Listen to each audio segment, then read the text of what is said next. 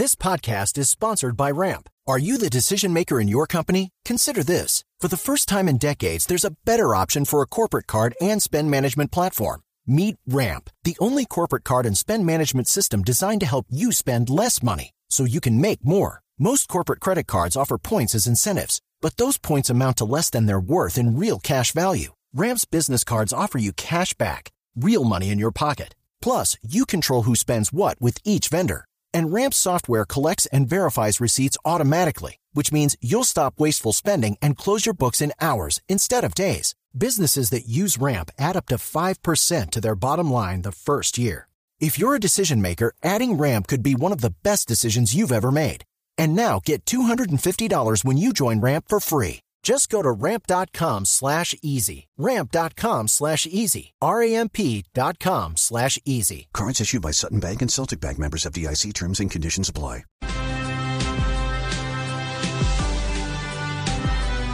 Faltan cinco minutos para las ocho de la mañana. Debe estar escuchando el eh, expresidente Álvaro Uribe Blue Radio y debió haber escuchado hace algunos minutos, Felipe, la entrevista con el viceministro de Hacienda. Sí. Porque envía a Uribe el siguiente mensaje vía Twitter.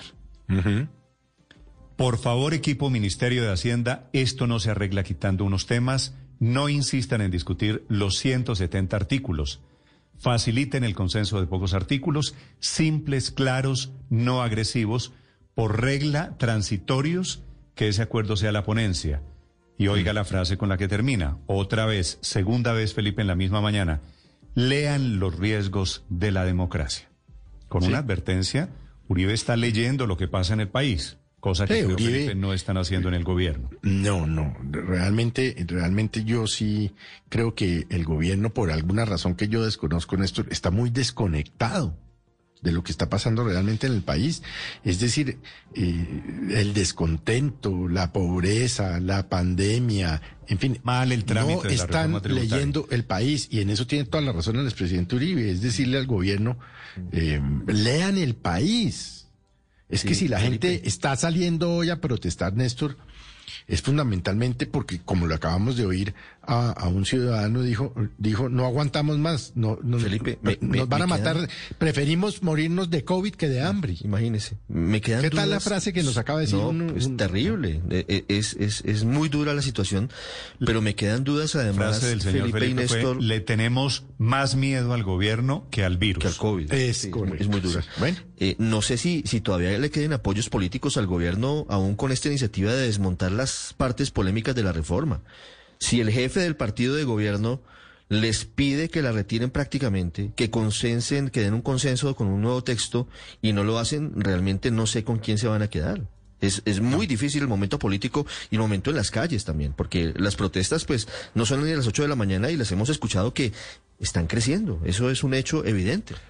Pero, además en el Congreso no cambia la, No solo, no solo Uribe está leyendo lo que pasa en las calles, Uribe está leyendo lo que pasa políticamente en el Congreso en Colombia. Esta reforma no tiene ninguna viabilidad, se los está diciendo, pero no la oposición, se los están diciendo Germán Vargas que es amigo del gobierno, Germán Vargas tiene cuota en el gobierno. Se los está diciendo el expresidente Gaviria, que ayudó a elegir a Iván Duque, y se los está diciendo el gran mentor político del gobierno, Álvaro Uribe. Ojalá oigan en esta oportunidad. Es que eso iba, iba a decir, Néstor. los anuncios que hizo el viceministro aquí hace un momentico no cambian para nada la relación que hay hoy en el Congreso, porque eh, al menos en el Partido Liberal, por ejemplo, ayer fue totalmente clara. Lo, claro el mensaje que fue que es el mismo que envía el expresidente Uribe, que es no se pongan a discutir los 170 artículos. La orden, la instrucción que adoptó la bancada liberal ayer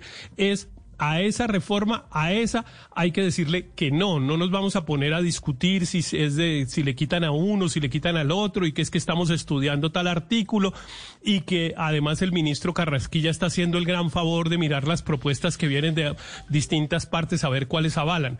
No, el gobierno, como tal vez lo dijimos desde ayer, tiene que aceptar que cometió un enorme error y pues aceptar la derrota política y lo que tiene es que enmendarlo y entre más rápido lo enmiende, pues menos daños se producen. Si sigue arranchado en la idea de que no se va a dejar de derrotar o por lo menos que la derrota no sea tan grande, pues las consecuencias van a ser peores. Sí. ¿Qué consecuencias cree usted pueden suceder de aquí en adelante, Héctor? Pues yo creo, primero el ministro Carrasquilla, francamente lo veo eh, chilingueando. Me parece que él se ha convertido en un obstáculo político adicional, eh, pero además veo las consecuencias de la calle. A mí me parece que la tensión social es cada vez más grande. Yo creo que lo de hoy va a ser muy ruidoso, puede ser que no muy grande en la cantidad de gente que salga a la mm. calle porque seguramente el COVID lo impide, pero ya mire, ya tomaron la estatua en Cali, mm, ya paralizaron un, unos, eh, un momento transmilenio en Bogotá, eh, y eso va a ser todo el día y seguramente en la medida en que pase el día la ciudad, la situación se va a poner más caliente y no va a terminar hoy. Si el gobierno no acepta la derrota, dentro de una semana, el sábado que es primero de mayo, qué sé yo, vamos a tener tener dificultades. Lo que Pero pasa yo es no que creo... imagínese, imagínese por otro lado usted el mensaje de la, la protesta de hoy en Colombia produce la caída de la reforma tributaria, lo que eso significaría no en términos políticos del gobierno, sino en términos de estabilidad económica hacia afuera. Es que yo creo que el derrotado no es el gobierno, el derrotado es el país. Bienvenidos a la era en que son las calles, las personas, todo el mundo, la opinión pública manipulada, la que decide si se hace una reforma tributaria o no y cómo se hace sobre todo si estamos hablando de un país que por muchas décadas ha tenido una gran estabilidad macroeconómica gracias a sus economistas. Pero ahora decidimos que no, que aprovechamos la oportunidad, incluso los que pueden pagar no quieren pagar, les parece, no les gusta pagar impuestos en este país. Solamente pagamos, pagamos un millón y medio de personas impuestos, solamente con impuestos recogemos el 1,2% del PIB. Es decir, es un país de tacaños, de tacaños que aprovechan la oportunidad oportunidad para irse en contra de un modelo que ha sido exitoso macroeconómicamente en este país. Y incluso ni siquiera el tema de la solidaridad les importa. Cuando les dijeron que había que meterse la mano al bolsillo con impuestos para pagarle a los pobres que necesitan sobrevivir esta pandemia, ahí sí les pareció que no era tan bonito lo de la solidaridad. Es decir, a mí me parece bienvenidos a la era del populismo en la toma de decisiones técnicas y económicas que necesita un país. Me parece que el derrotado es el país. Y en esa ecuación, ¿qué papel juega el expresidente Álvaro Uribe cuyo gobierno... que también es un populista y que se da cuenta que, que, que cuando las calles suenan, él también es, eh, acuerde que él también es el inaugurador del estado de opinión. es que él también, él también entiende de populismo y le está diciendo al presidente, mire, esto ya se salió de sus manos porque no solamente las calles, sino también los generadores de opinión se pusieron en, en, en consuna y entonces usted va a tener que va a tener que salirse de esta, porque él también es populista, Álvaro Uribe también es populista, el que está haciendo serio es el gobierno. Para quienes quieran opinar sobre lo que está pasando, sobre el paro, sobre la tributaria, sobre este clima de calentura social que hay hoy en me Colombia. Acabo, Señor me acabo de enterar. se me acaba de enterar, Néstor, que mi, somos... Mi cuenta, Néstor Morales C. Aquí los voy a estar leyendo, señor. Me, me acabo de enterar que somos un país de millonarios tacaños lo que le acabo de ir a Luz María Sierra. El ingreso medio en Colombia en promedio al mes es de 400 dólares, Luz María.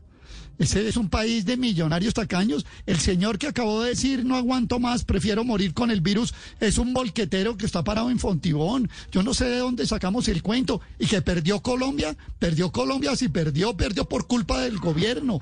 ¿Cuántas cosas no se le ha dicho a Luz María de que retire esa propuesta, que haga otra, que la estudia todo el mundo? ¿Y quién le dijo a Aurelio que ese señor del bolquetero es el que tiene que pagar? Ese señor bolquetero lo están utilizando los promotores del paro diciéndole que, los mayores impuestos son para él. No, los mayores impuestos son para los que tienen más posibilidades hoy.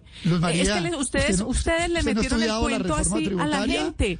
Sí, señor, lo, he estudiado. He revisado además los análisis sobre el percentil que tiene que pagar más en esta reforma tributaria. Le, parece que el señor de la Acuérdese que les van a devolver el IVA. Acuérdese que al señor de la volqueta, si es tan pobre, le devuelven el IVA Al Acuérdese señor que de la no le van a volqueta poner le van a impuestos en servicios públicos. No le están poniendo se- ninguno de los impuestos. Le están poniendo impuestos. Le están quitando es a los que tienen Al- plata por dividendos, a los al ricos. se- al- le están poniendo señor más, de la más volqueta- costos a los ricos y a los más pudientes. Pero ustedes, como promueven el paro y quieren salir a la calle, le están echando el cuento a todo el mundo que, que la reforma tributaria es contra ellos. No, señor. Es contra al el- señor los de la más volqueta. Los que más pueden, a eso les so- van a cobrar. Ah, so- al señor de la volqueta solamente le van a subir el IVA del, del diésel del 5 al 10, 19%. No le van a hacer sino ese detallito al señor de la volqueta. Y en el impuesto verde le van a clavar 150 mil pesos más de impuesto de rodamiento porque contamina mucho.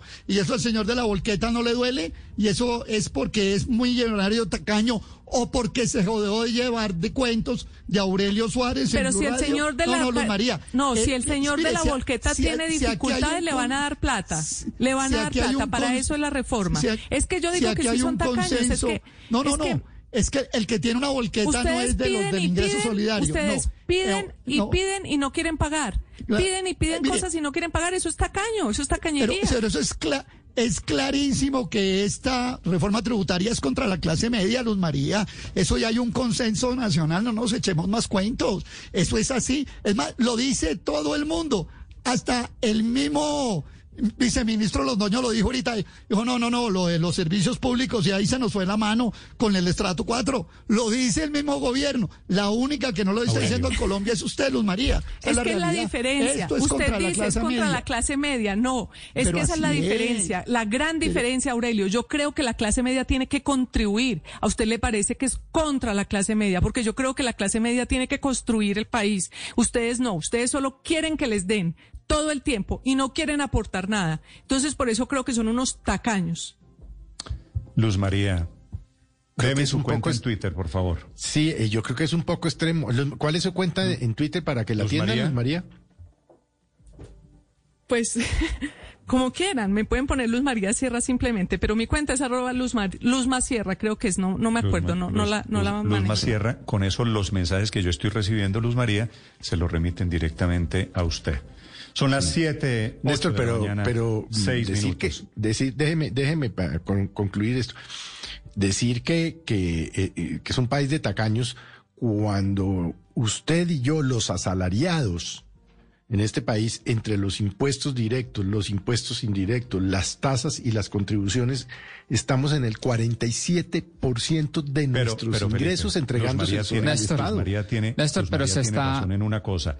En las muchas personas que han estado pidiendo durante estos meses durísimos que haya programas asistenciales del gobierno, esa plata toca sacarla de algún lado. Cuando Sí. usted dice que el gobierno dé, que el gobierno dé, ¿sabe qué quiere decir eso?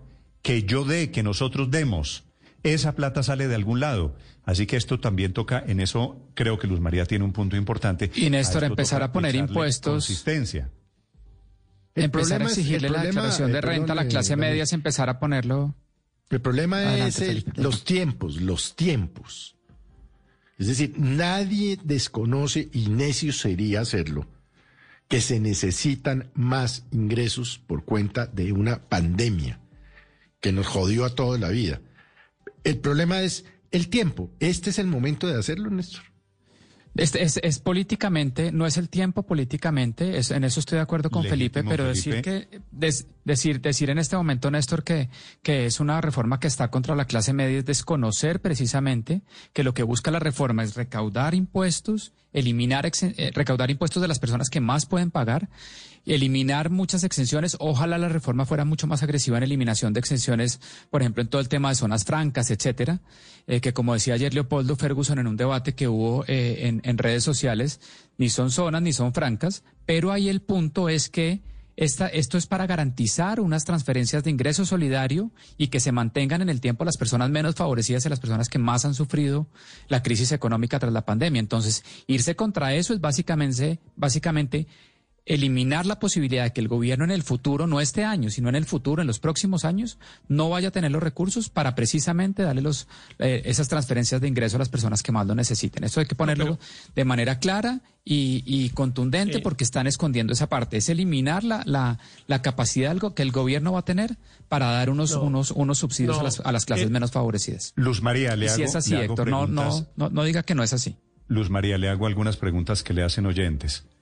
¿Cuánto pagan en impuestos nuestros políticos, comenzando por el señor Álvaro Uribe, a su tesis de que de la tacañería?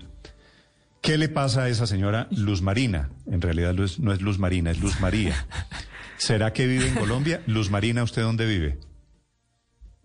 Eh, yo vivo, yo vivo en Bogotá y no solo vivo en Bogotá, sino que cada vez que en Bogotá me piden que si quiero contribuir con el 10% adicional de los impuestos los pago, porque yo creo que si no contribuimos todos a pagar con lo que podemos, pues entonces no vamos a tener ningún país. Mire, es que esto, ¿usted cree que el, que el gobierno se estaría dando esta pelea si de verdad no la considerara necesaria para el futuro del país? Es que todos vemos en el muy corto plazo, pero de verdad esto puede traer una cascada de, se puede acabar lo que ya hablábamos de las empresas. Las empresas si no tenemos grado de inversión, es que aquí creemos que vivimos en un mundo aparte y que no dependemos de la economía internacional. No, es que cuando le bajan a uno el grado de inversión, le prestan más caro, las empresas que invierten se van y no tenemos empleo. Pero Esos que están hoy marchando, pero pues María, no es que, empleo en el futuro. El, el punto, y para Daniel también, es que eh, estas preguntas que nos estamos haciendo aquí no tienen una sola respuesta. Eh, que supongamos que hay que mantener los programas sociales y, que hay y que estamos sometidos a un chantaje de que si no se hace algo no se pueden seguir los programas sociales. eso no es tan así, pero supongamos que fuera así. Entonces la, la pregunta es de dónde vamos a sacar la plata. De donde dijo el gobierno es absolutamente equivocado según los análisis de muchos expertos, no digo de todos porque le insisto, esta no es una fórmula matemática. Eh, y sobre todo, el sistema tributario colombiano aprobada la reforma que presentó el gobierno, seguiría siendo muy regresivo y seguiría produciendo el rarísimo resultado de que la sociedad colombiana es más desigual eh, eh, más desigual después de pagar los impuestos que antes de pagarlos, que es una cosa absolutamente exótica. Y ninguno de las propuestas del, del gobierno cambian esa ecuación. Algunas lo minimizan un poquito, pero no la consiguen cambiar.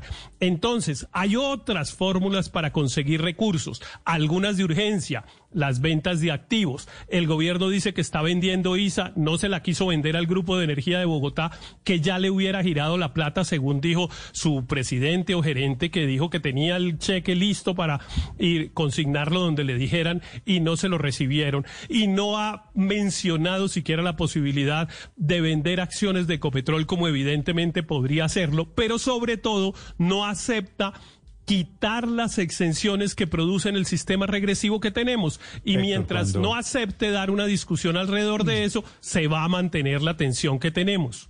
Cuando eso pase. Uno no puede vender los activos, Néstor, para pagar gastos recurrentes. Eso es un error macroeconómico de mediano y largo plazo. Pero es que no es pagar gastos recurrentes. Para, para, claro, claro, porque se pretende volver ingresos no, de que ingresos solidarios se pretende volver un, programa permanente. pero vamos por partes, Daniel. Sí, sí, pero vamos ¿Eso no es cierto? Ah, sí, pero vamos por partes. Hay que tapar el hueco del supuesto mayor gasto que se generó con la pandemia. Ese es un gasto de una sola vez. Eh, ese es un gasto transitorio. Y claro que eso es lo que pasa cuando una persona eh, se enferma, por ejemplo, y le toca dejar de trabajar, pues vende el carro. Claro que sí. Después, pues esa persona, si además queda con algún grado de incapacidad, pues tendrá que ver cómo consigue un ingreso recurrente. Pero si lo que vamos es a tapar el hueco, el hueco se tapa vendiendo un activo, eso no hay duda. Bueno, me imagino, Héctor, que cuando venga la discusión alrededor de Ecopetrol y alrededor de ISA, todos ustedes van a estar de acuerdo con que se venda Ecopetrol y se venda ISA, que será el siguiente capítulo de esta misma novela. Los acompañamos desde Mañanas Blue. Bienvenidos para quienes llegan a esta hora. Hoy es día de paro, día de paro en diferentes ciudades, protestas, bloqueos, movilizaciones, los más graves tal vez en Cali, en donde tumbaron la estatua de Belalcázar. With the Lucky Land slots, you can get lucky just about anywhere. This is your captain speaking. Uh, we've got clear runway and the weather's fine, but we're just going to circle up here a while and uh, get lucky. No, no, nothing like that. It's just these cash prizes add up quick. So I suggest you sit back, keep your tray table upright, and start getting lucky. Play for free at LuckyLandSlots.com. Are you feeling lucky? No purchase necessary. Void where prohibited by law. 18 plus terms and conditions apply. See website for details.